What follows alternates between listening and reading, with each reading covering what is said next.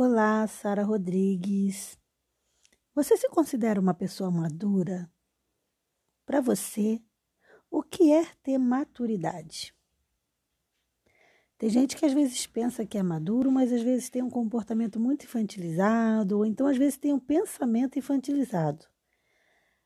Hoje a gente vai bater um papo sobre amadurecimento, mas olhando o amadurecimento também no contexto cristão, no contexto espiritual. Às vezes a gente pode ser uma criança, um bebezinho na vida espiritual. Vamos aprender um pouco mais sobre isso? Vem comigo.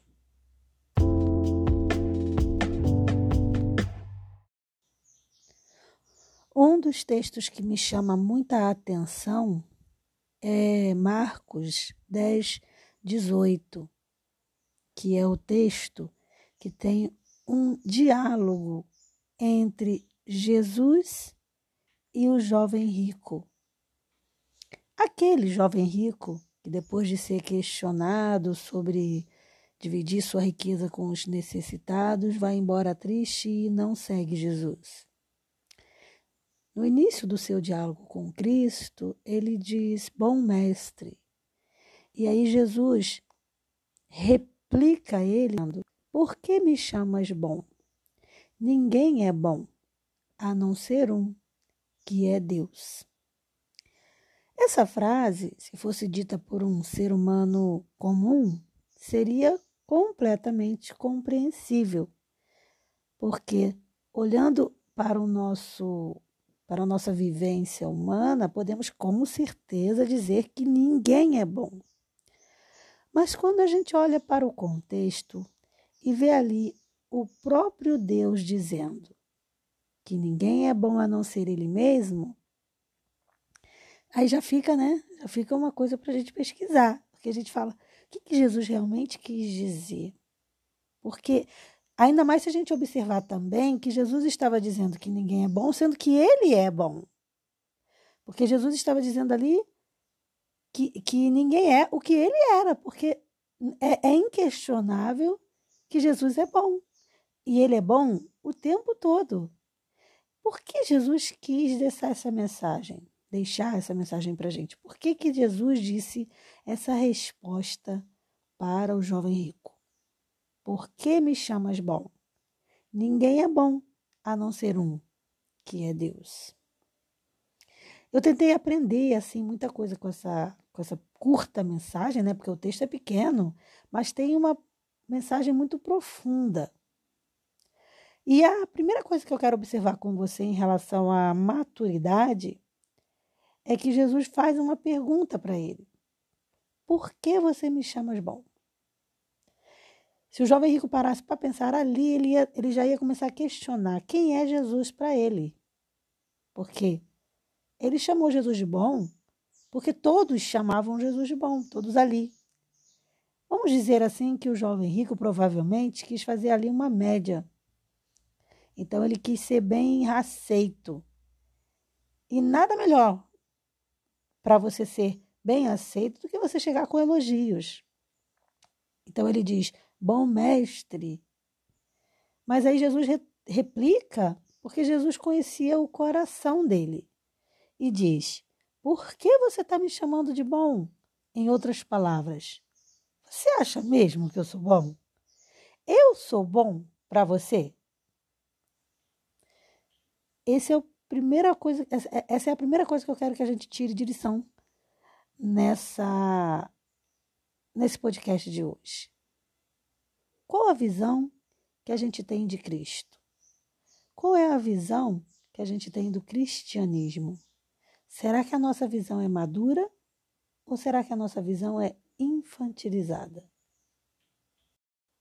Eu, por exemplo, conheço pessoas que são bebezinhos na fé e eu vou explicar.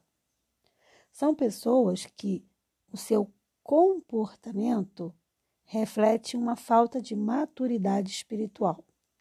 Então, são pessoas que tentam o tempo todo moldar Jesus, moldar o Senhor Deus de acordo com as perspectivas dela é aquele tipo de pessoa que diz assim, e eu não estou dizendo que todo mundo que diz isso seja esse tipo de pessoa, tá? Guarda isso aí. O que eu estou dizendo é que esse tipo de pessoa que eu estou falando vai normalmente responder assim. É, se você perguntar, por que, que você não namora? A pessoa, não, estou esperando no Senhor.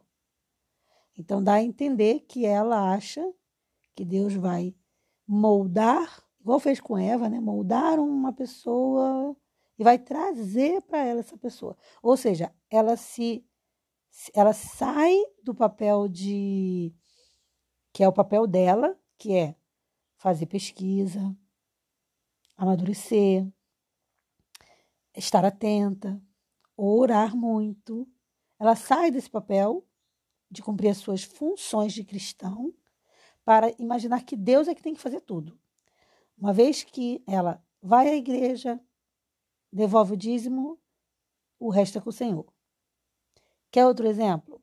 Eu conheço pessoas que saem, por exemplo, em horários perigosos, é, não se preocupam tanto em evitar coisas de risco, porque entendem da mesma forma que, porque elas são da igreja, devolvem o dízimo, Deus agora, além de Deus, ele é o segurança pessoal. No meu ponto de vista, essa é uma visão imatura do evangelho do reino de Deus, porque a pessoa entende que porque ela faz essas coisas que são obrigações do cristão, Deus agora vira o guarda-costa dela. Então ela diz assim: Ah, eu vou, eu vou porque Deus guarda. Deus guarda realmente, mas isso não nos dá o direito de nos colocarmos voluntariamente em situações de risco, porque foi assim que Jesus tentou, perdão, foi assim que o diabo tentou Jesus lá no monte. Lembra quando ele falou: é, lança-te daqui, porque está escrito: aos teus anjos dará ordens ao teu respeito. Ou seja, o céu vai enviar todos os anjos para pegar você e você não vai, não vai cair lá no chão. Você vai pousar lentamente, igual filme, né? Que a gente vê aquele filme assim, o super-homem chegando e você vai pousar lindamente. Essa visão que o diabo estava querendo mostrar para Jesus era o quê? A visão infantilizada da fé. E a Jesus, sabiamente, replica dizendo: Não tentarás ao Senhor teu Deus. Para que fique claro, de forma alguma eu estou dizendo aqui que alguém que está orando para encontrar um amor verdadeiro está sendo infantilizado na fé. Não é isso que eu estou dizendo. Lembra que eu falei que nem todo mundo que faz isso está fazendo da forma infantilizada? Óbvio que se Deus é o nosso Pai, é o nosso Deus, a gente vai dividir todos os momentos de nossa vida com Ele. Óbvio que eu devo sim orar ao Senhor para encontrar a pessoa da minha vida. E eu encontrei meu marido porque orei. Então, sou prova disso. Óbvio que se você está no momento ali que você se sente ali amedrontado, ou até em todos os momentos da sua vida você deve orar por proteção, lógico o que eu estou falando aqui, eu, e eu tenho certeza que você entendeu bem, é de outro aspecto. É da pessoa infantilizada na fé que tenta colocar Deus dentro de um potinho para que ele caiba dentro das expectativas dela. Essa visão é a visão infantilizada da fé. Deus é muito maior do que a minha do que a minha lâmpada, né? Então a gente, tem gente que acha que Deus é um gênio da lâmpada que você alisa a lâmpada e sai o gênio atendendo suas expectativas. Deus ele não fica dentro de uma lâmpada, ele está acima disso. E a gente precisa amadurecer na fé para entender. Para que o nosso podcast fique mais claro, vamos observar um pouco alguns aspectos do amadurecimento. Amadurecer é um processo contínuo. Então a gente já tem que saber isso. Amadurecer não é uma coisa que acontece agora e depois não se repete. Eu vou continuamente amadurecendo. Então eu amadureço um pouco hoje, amadureço um pouco amanhã. Ao longo de toda a nossa vida nós vamos amadurecendo e não é diferente no viver cristão. Ao longo de toda a minha carreira cristã, eu vou amadurecendo. E quanto mais me aproximo da presença do Senhor, quanto mais falo de Deus, quanto mais respiro Deus, mais amadureço. Tá? Pessoas maduras, elas sabem controlar melhor suas emoções. Elas entendem suas limitações e reconhecem tais limitações. E quando tomam decisões, as tomam pautadas numa maior segurança. Então, é como se você saísse do estágio de adolescente, né, ou de bebê para adolescente, de adolescente para adulto. A gente precisa crescer na vida cristã. Eu fiquei muito curiosa quando eu pesquisei sobre maturidade. E eu, eu e meu marido, a gente sempre, quando conversava sobre esse tema, quando a gente conversa sobre isso, a gente tem uma tese. A gente acha que a maturidade. Eu sempre achei, na verdade, junto com ele, que a maturidade vem após os 30 anos, mas fiquei muito surpresa ao descobrir que uma pesquisa feita por um grupo de ingleses, né, foi se, é, se chegou à conclusão de que, na verdade, a, o amadurecimento masculino começa em torno de 43 anos. Olha que curioso. E o feminino aos 32. Fato é que ninguém é totalmente maduro antes dos 30. Então, se você tem menos de 30, eu lamento te informar que você ainda vai ter muito que amadurecer. Mas também não quer dizer que quando você alcança os 43 ou 30 e poucos anos, você já está pronto. Não. A maturidade, lembra que eu falei que é um processo contínuo? Ela segue ao longo da vida. Quando a gente traz isso para o lado espiritual, é, vai de vivência também e, infelizmente, tanto, tanto no aspecto espiritual ou, como em outros aspectos, a gente vai ver pessoas que têm, às vezes, 60, 70 anos, mas se comportam como verdadeiros adolescentes. Você vê isso na vestimenta, já viu? É, mulheres idosas vestidas como garotinhas. Isso, é, isso tem a ver com um pouco de amadurecimento, né? de falta de amadurecimento em, alguma, em algum aspecto. Ou de tentar é, é, viver um, um, algo do passado. Eu não estou dizendo que está errado, não, tá, gente? Não estou julgando, não. Eu só estou comentando o comportamento. Então, assim, às vezes a gente fica preso lá na adolescência, né? Às vezes a gente não quer aceitar a maturidade. É como você vê, por exemplo, um senhor de cabelo branco querendo ao máximo ser garotão e tal. Às vezes ele está sendo garotão só na, na aparência, o que não tem problema nenhum, mas o problema maior está em, em se querer ser sempre criança no comportamento, porque o foco do nosso podcast de hoje é falar sobre comportamento. É, como é que a gente sabe que a gente está amadurecendo? Quais são os sinais da maturidade, do amadurecimento? Por exemplo, quando você começa ficar mais tolerante às suas frustrações, isso pode ser um sinal de amadurecimento, porque a pessoa madura, ela reconhece os seus erros e sabe que ela pode fracassar e que o fracasso não pode impedir ela de chegar ao sucesso. É, grandes histórias maravilhosas de sucesso que a gente pesquisar, a gente vai descobrir que a pessoa teve muitos fracassos. E é sim o fracasso que é a escola da gente, não é a vitória.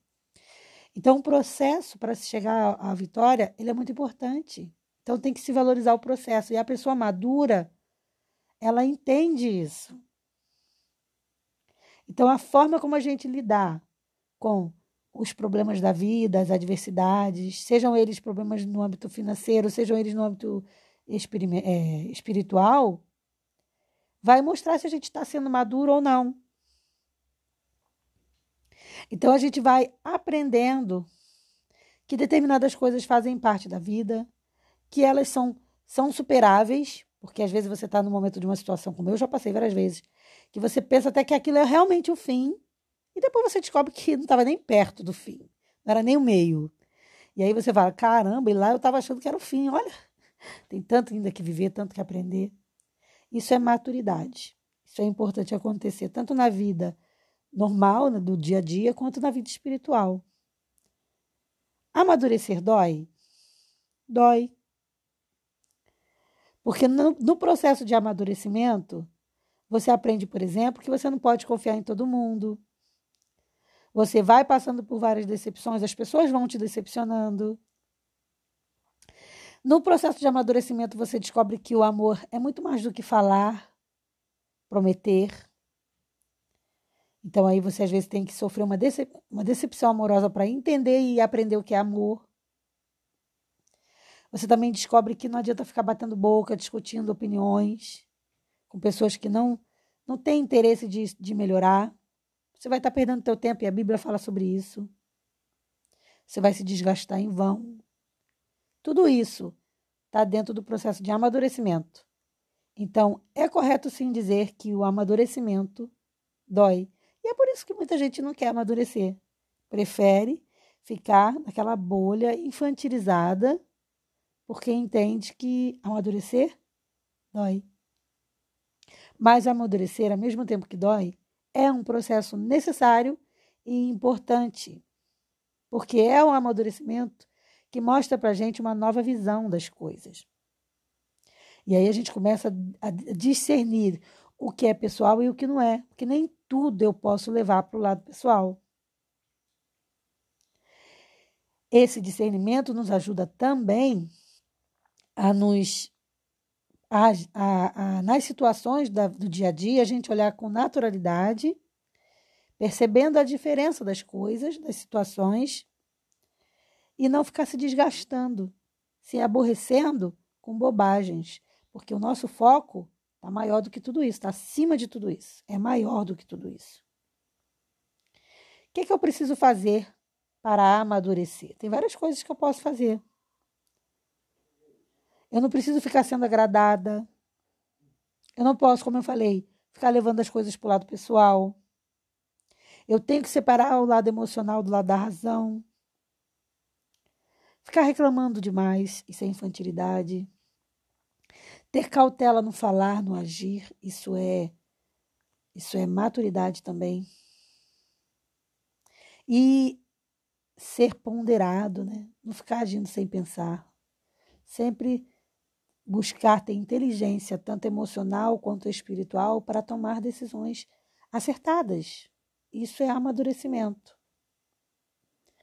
Ainda falando sobre amadurecimento, eu quero dividir com vocês um texto, né, uma fala do Pondé, que inclusive, se eu não me engano, nem é cristão.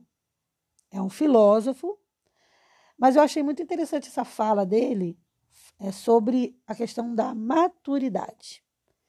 Vamos ouvir juntos. Ah, se você tem muita certeza ah, que você é uma pessoa do bem, provavelmente você não é madura porque ah, eu acho que uma das características do amadurecimento é justamente uma autopercepção da ambivalência e da ambiguidade que toda personalidade carrega em si mesma, certo?